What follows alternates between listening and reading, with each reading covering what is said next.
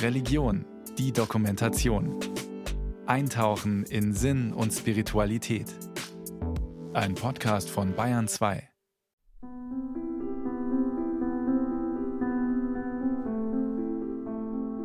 Der Blick durch die überdimensionale Fensterfront des edlen Schweizer Berghotels unweit von St. Moritz gleicht einem Postkartenmotiv.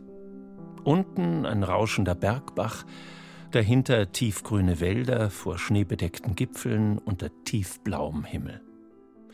Zwischen den traditionellen Engadiner Häusern am steilen Hang hält eine Gruppe von Menschen aus aller Welt im Spätsommer 2022 in den zwei Hotels der Belle Époque in dem historischen Bergsteigerdorf Pontresina ihre Jahresversammlung ab.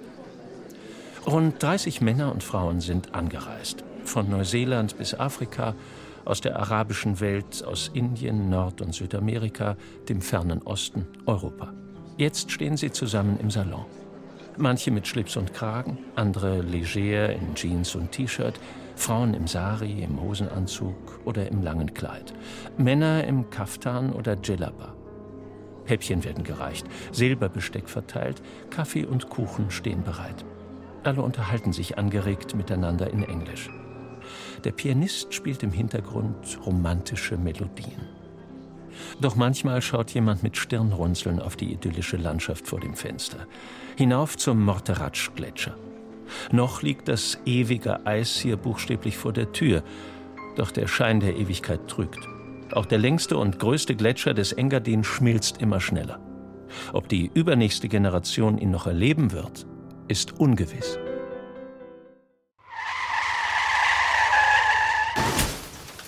Let's stop the car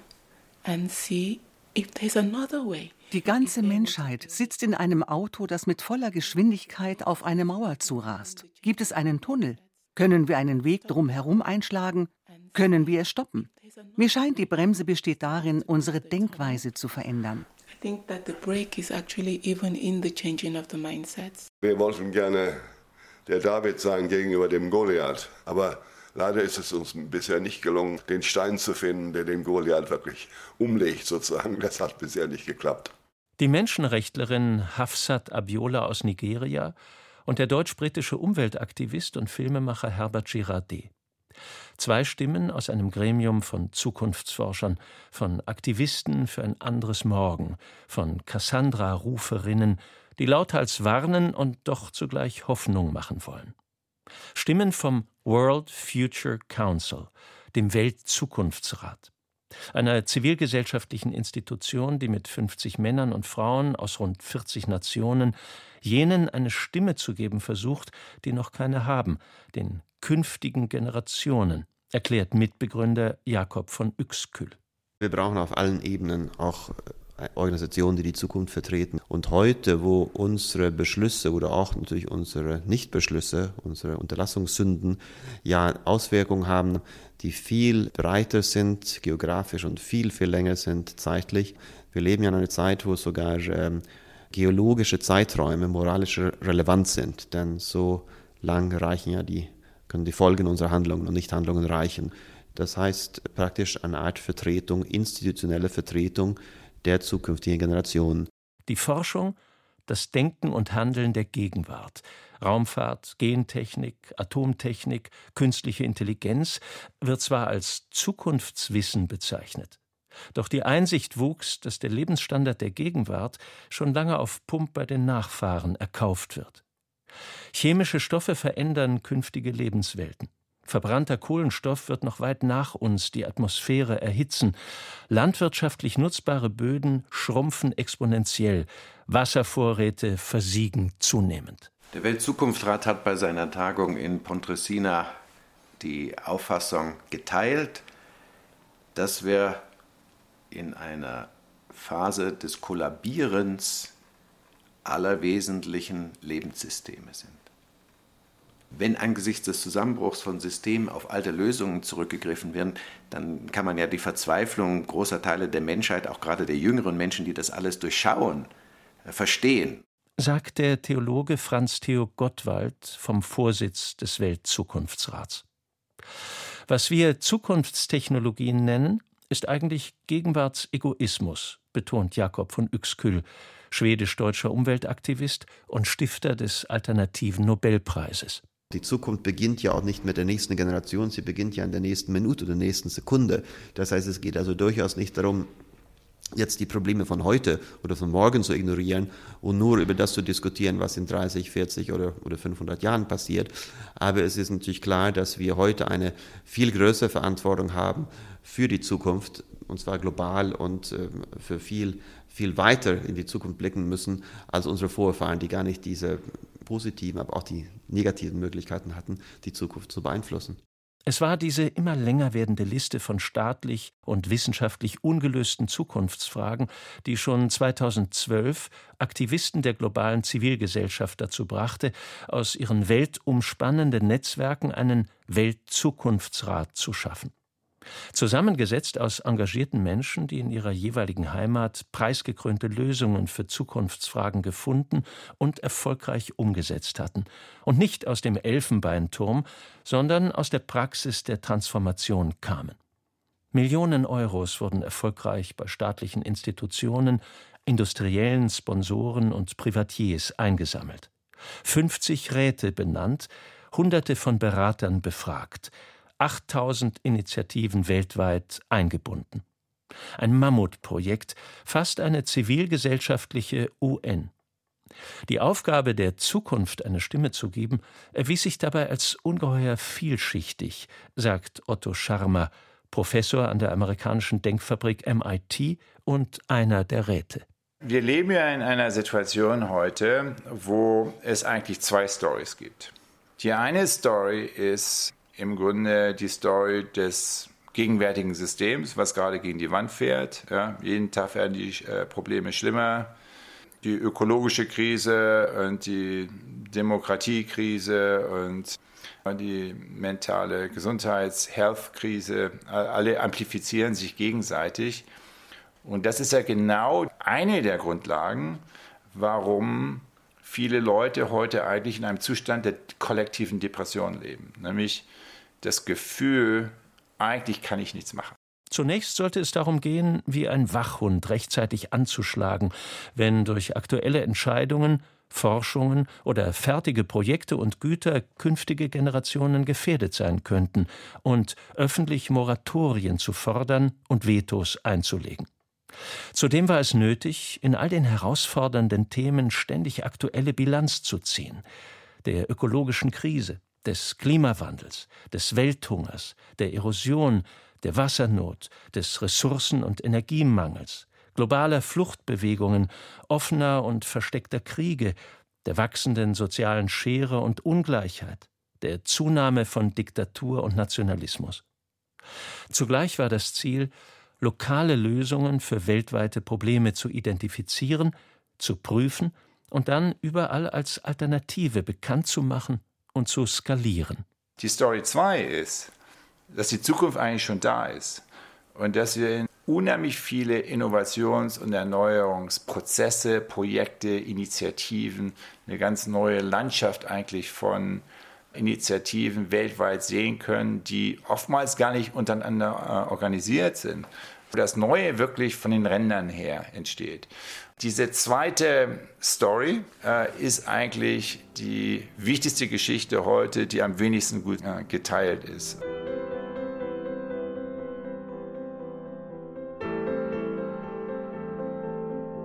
Die Krisen schonungslos zu erkennen und zu benennen, die Wirkung auf die Zukunft warnend zu prognostizieren und trotzdem mit den vielen vorhandenen Lösungen Mut zu machen. Diese Quadratur des Kreises hat der Weltzukunftsrat versucht. Und damit nicht nur neue ethische Maßstäbe für Politik, Wirtschaft und Kultur gesetzt, sondern auch die globale Zivilgesellschaft aufgefordert, ihre enorme lokale Innovationskraft in alle Welt zu verbreiten. Der Ansatz war, von unten nach oben Zukunft zu schaffen. Bottom-up, lernend von den Graswurzelinitiativen, die vor Ort Lösungen für Krisen finden. Doch das fällt schwer in einer Zeit, in der scheinbar stabile politische Ordnungen zerbrechen, imperiale Angriffskriege geführt werden, die Klimakatastrophe nicht mehr zu leugnen ist, die Inflation galoppiert, eine Flüchtlingswelle der nächsten folgt. Einer Zeit, in der hektisch Kriseninterventionen versucht, aber kaum langfristige Alternativen für eine wirklich enkeltaugliche Zukunft erprobt werden. Einer Zeit schließlich, in der jene Enkel der heute politisch Verantwortlichen sich immer häufiger als die letzte Generation sehen, die nur noch mit Störaktionen ein Umdenken bewirken kann. Diese Angst ist auch für den World Future Council eine neue Qualität, sagt die Schweizer Klimaaktivistin Marie-Claire Graf mit 26 Jahren jüngstes Ratsmitglied. 70 bis 80 Prozent von jungen Menschen haben diese, haben diese Angst von der Zukunft, Angst von der Klimakrise. Das heißt, es ist bereits eine riesige mentale Überforderung, sich mit dem Thema auseinanderzusetzen, vor allem wenn man sich dann tagtäglich mit dem Thema auseinandersetzt. Und ich glaube, wir fokussieren uns immer noch zu fest auf, auf versuchen, das Gute zu machen, aber das Alte bleibt irgendwie stehen und das dominiert uns ja. Es gibt enorm viel Frustration, Wut, Misstrauen, gegenüber Institutionen und Personen, die diese Institutionen leiten und führen in, und, und, die Diskussion oder eben die jungen Menschen ausschließen. Viele junge Menschen vertrauen diesen Institutionen nicht, dass die uns helfen werden, uns aus der Krise rauszubringen. Was aber heißt das eigentlich, enkeltauglich? In dem Begriff, der 2001 erstmals in einem Text des Bundesgesundheitsministeriums verwendet wurde, verdichtet sich der Zweifel an der Qualität künftiger Lebenswelten schon in den nächsten drei Generationen. Und er enthält doch zugleich die Forderung, die Rechte der künftigen Generationen auf ein gutes, gesundes, friedliches und gerechtes Leben nicht als abstrakte moralische Größe abzulegen, sondern unmittelbar emotional zu verbinden mit der Liebe zum eigenen Nachwuchs.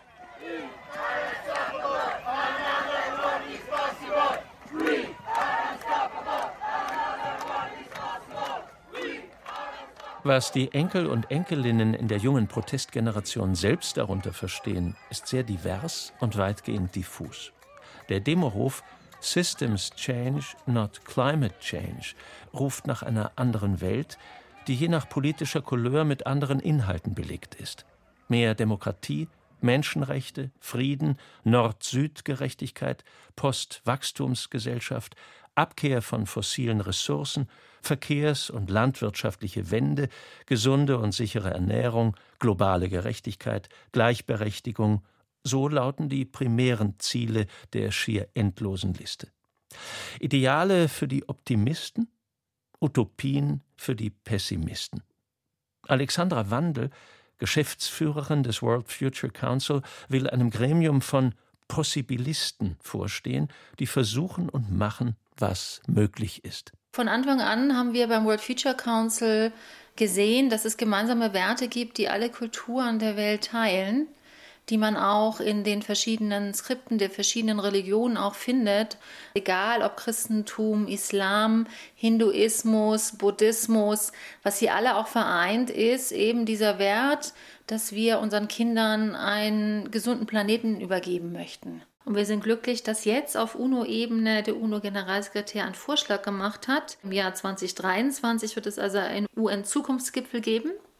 Und da ist auch ein Vorschlag, so wie es einen Hochkommissar für Menschenrechte gibt, so soll nun auch ein Vertreterin, Vertreter für zukünftige Generationen etabliert werden. Die Idee findet also auch in der internationalen Gemeinschaft Resonanz. Und tatsächlich ist die Idee einer Institution, die sich mit den Rechten der künftigen Generationen beschäftigt, nichts wirklich Neues in der globalen Kulturgeschichte, erzählt Jakob von Uexküll. Es gab sie in früheren Zivilisationen im alten Indien. Hier war das der Rat der Seher in die Zukunft, der eine Art Vetorecht hatte über tagespolitische Entscheidungen. Und auch bei den Ureinwohnern Nordamerikas gab es ja da ein Rat, der sich um die Folgen kümmern musste für die nächsten sieben Generationen der Beschlüsse, die gefasst wurden. Um die Herausforderungen der Zukunft anzugehen, hat man beim zivilgesellschaftlichen World Future Council trotz des hohen moralischen Anspruchs politisch einen sehr praktischen Weg gewählt. Mit dem Future Policy Award, auch Polit-Oscar genannt, werden jedes Jahr exemplarische Gesetzeslösungen ausgewählt, die sich lokal als erfolgreich erwiesen haben, aber auch für andere Länder Zukunft sichern können. Das waren so profane Regelungen wie das deutsche Erneuerbare Energiengesetz, das die bevorzugte Einspeisung regenerativer Energien ins Stromnetz regelt und heute überall auf dem blauen Planeten zur Anwendung kommt. Aber auch das erfolgreiche Modell des indischen Bundesstaates Sikkim, nur noch biologischen Landbau zuzulassen. Lük Nyakacha, Aktivist und Ex-Umweltminister aus dem afrikanischen Benin, ist im Weltzukunftsrat für den Kampf gegen Erosion und Wüstenbildung zuständig und betont, wie wichtig solche Modellgesetze sind. Wer andere inspirieren will, muss Beispiele haben, ihnen zeigen, dass es geht und sie mit Leuten verbinden, die in ähnlichen Situationen wirklich erfolgreich waren. Dann öffnen sich Menschen für den Wandel. Es braucht den Samen der Hoffnung, um den Pfad der Transformation zu wagen. Es ist unsere Aufgabe, das Mögliche zu zeigen. Damit können wir gerade in Afrika wirklich Agenten des Wandels werden. Wenn die Chancen für die Zukunft sichtbar werden, dann öffnet sich die Fähigkeit zu einem anderen Denken. Gute Lösungen zu verbreiten regeneriert zuerst den Geist, dann die Ökosysteme und schließlich ganze Nationen.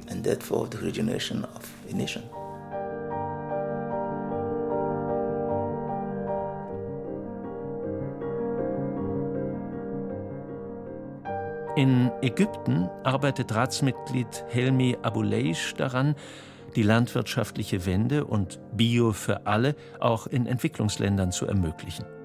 Seine Idee ist es, Biobauern mit der Herstellung von CO2-bindendem Kompost über Kohlenstoffzertifikate oder Carbon Credits ein zusätzliches Einkommen zu ermöglichen.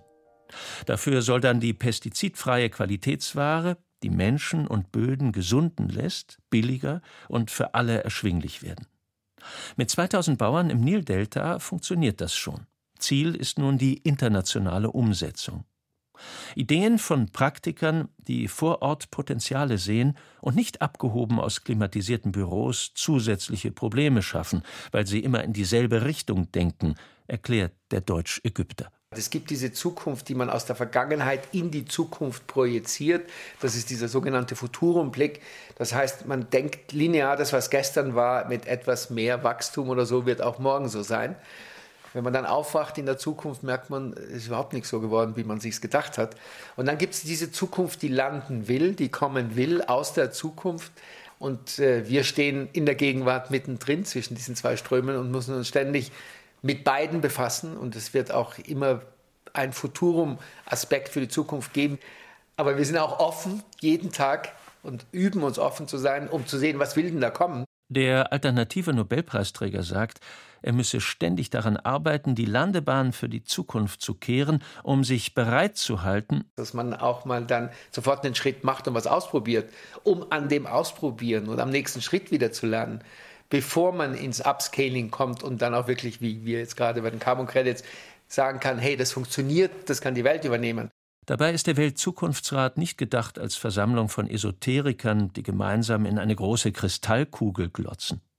Stattdessen wird ernsthaft versucht, aus der Zukunft auf die Gegenwart zu schauen, sich vom möglichen Enkeltauglichen ziehen zu lassen, anstatt weiterhin das Vorhandene linear bis in die Katastrophe fortzuschreiben. Wenn das Alte zusammenbricht, müssen wir uns öffnen für das, was aus der Lehre entstehen will, sagt Ratsmitglied Otto Scharmer vom Massachusetts Institute of Technology MIT, der Unternehmen und Institutionen in Transformationsprozessen berät. Das Loslassen und Kommenlassen hat eigentlich damit zu tun, dass das Neue wirklich erst dann eintritt, wenn wir bereit sind, Teile des Alten loszulassen. Und zwar alle Teile, die eigentlich nicht essentiell sind. Und das sind letztendlich innere Fähigkeiten, die wir sozusagen als, als Einzelne, als Veränderungsmacher äh, schulen und verstärken und kultivieren müssen, weil wenn wir das nicht können und wenn wir nicht wirklich bereit sind, sozusagen ein paar alte Zöpfe und Pläne und Vorstellungen und Identitäten auch mal loszulassen, wenn die nicht mehr so ganz in die Landschaft passen, dann kommt nichts Neues in die Welt.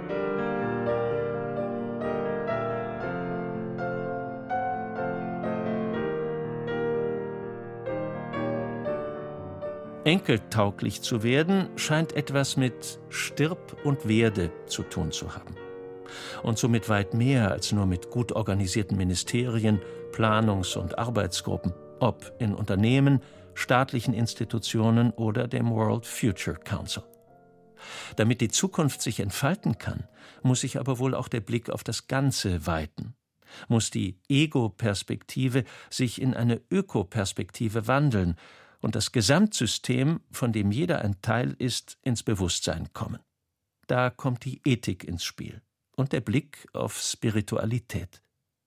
Der Philosoph, Theologe und Vorsitzende des Weltzukunftsrates Franz Theo Gottwald spricht gar von einer Theologie der Zukunft, die das Leben selbst als höchsten Wert setzt und letztlich einen Weltbildwandel fordert, um Enkeltauglichkeit zu ermöglichen eine Theologie der Zukunft, also eine Neuausrichtung äh, auf äh, das, was Schöpfung insgesamt darstellt. Die organismische Sicht ist Ausdruck einer äh, lebendigen Spiritualität oder auch Theologie. Es sind Menschen, die aus Fürsorge für dieses lebendige Ganze, was wir hier Erdsystem nennen, sich einbringen. Also es ist eine Umkehrung der Perspektive, so wie Albert Schweitzer das sagt, ich bin Leben, das Leben will, inmitten von Leben, das Leben will. Ja, diese, das ist eine wunderschöne Kernformulierung, die das genau zum Ausdruck bringt und äh, die, wenn man sie als moralische Orientierungsgabe nehmen würde, zu einem viel vorsichtigeren, behutsameren, achtsameren Mitsein führen würde. Dahinter steht die Erkenntnis, dass das herrschende Weltbild oder das gemeinsame kulturelle Narrativ eine zentrale Rolle beim Umgang mit der Zukunft hat. Geht es doch um eine Art Schöpfungsgeschichte, welche auch die Basis für die gemeinsamen Werte der Weltgemeinschaft der Zukunft bildet.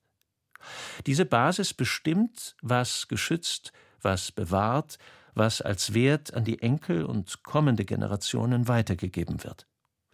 Der Weltzukunftsrat empfiehlt eine klare Ausrichtung, die dann entsprechende Konsequenzen hat, so die indische Ratsfrau, Friedensaktivistin und Künstlerin Rama Mani.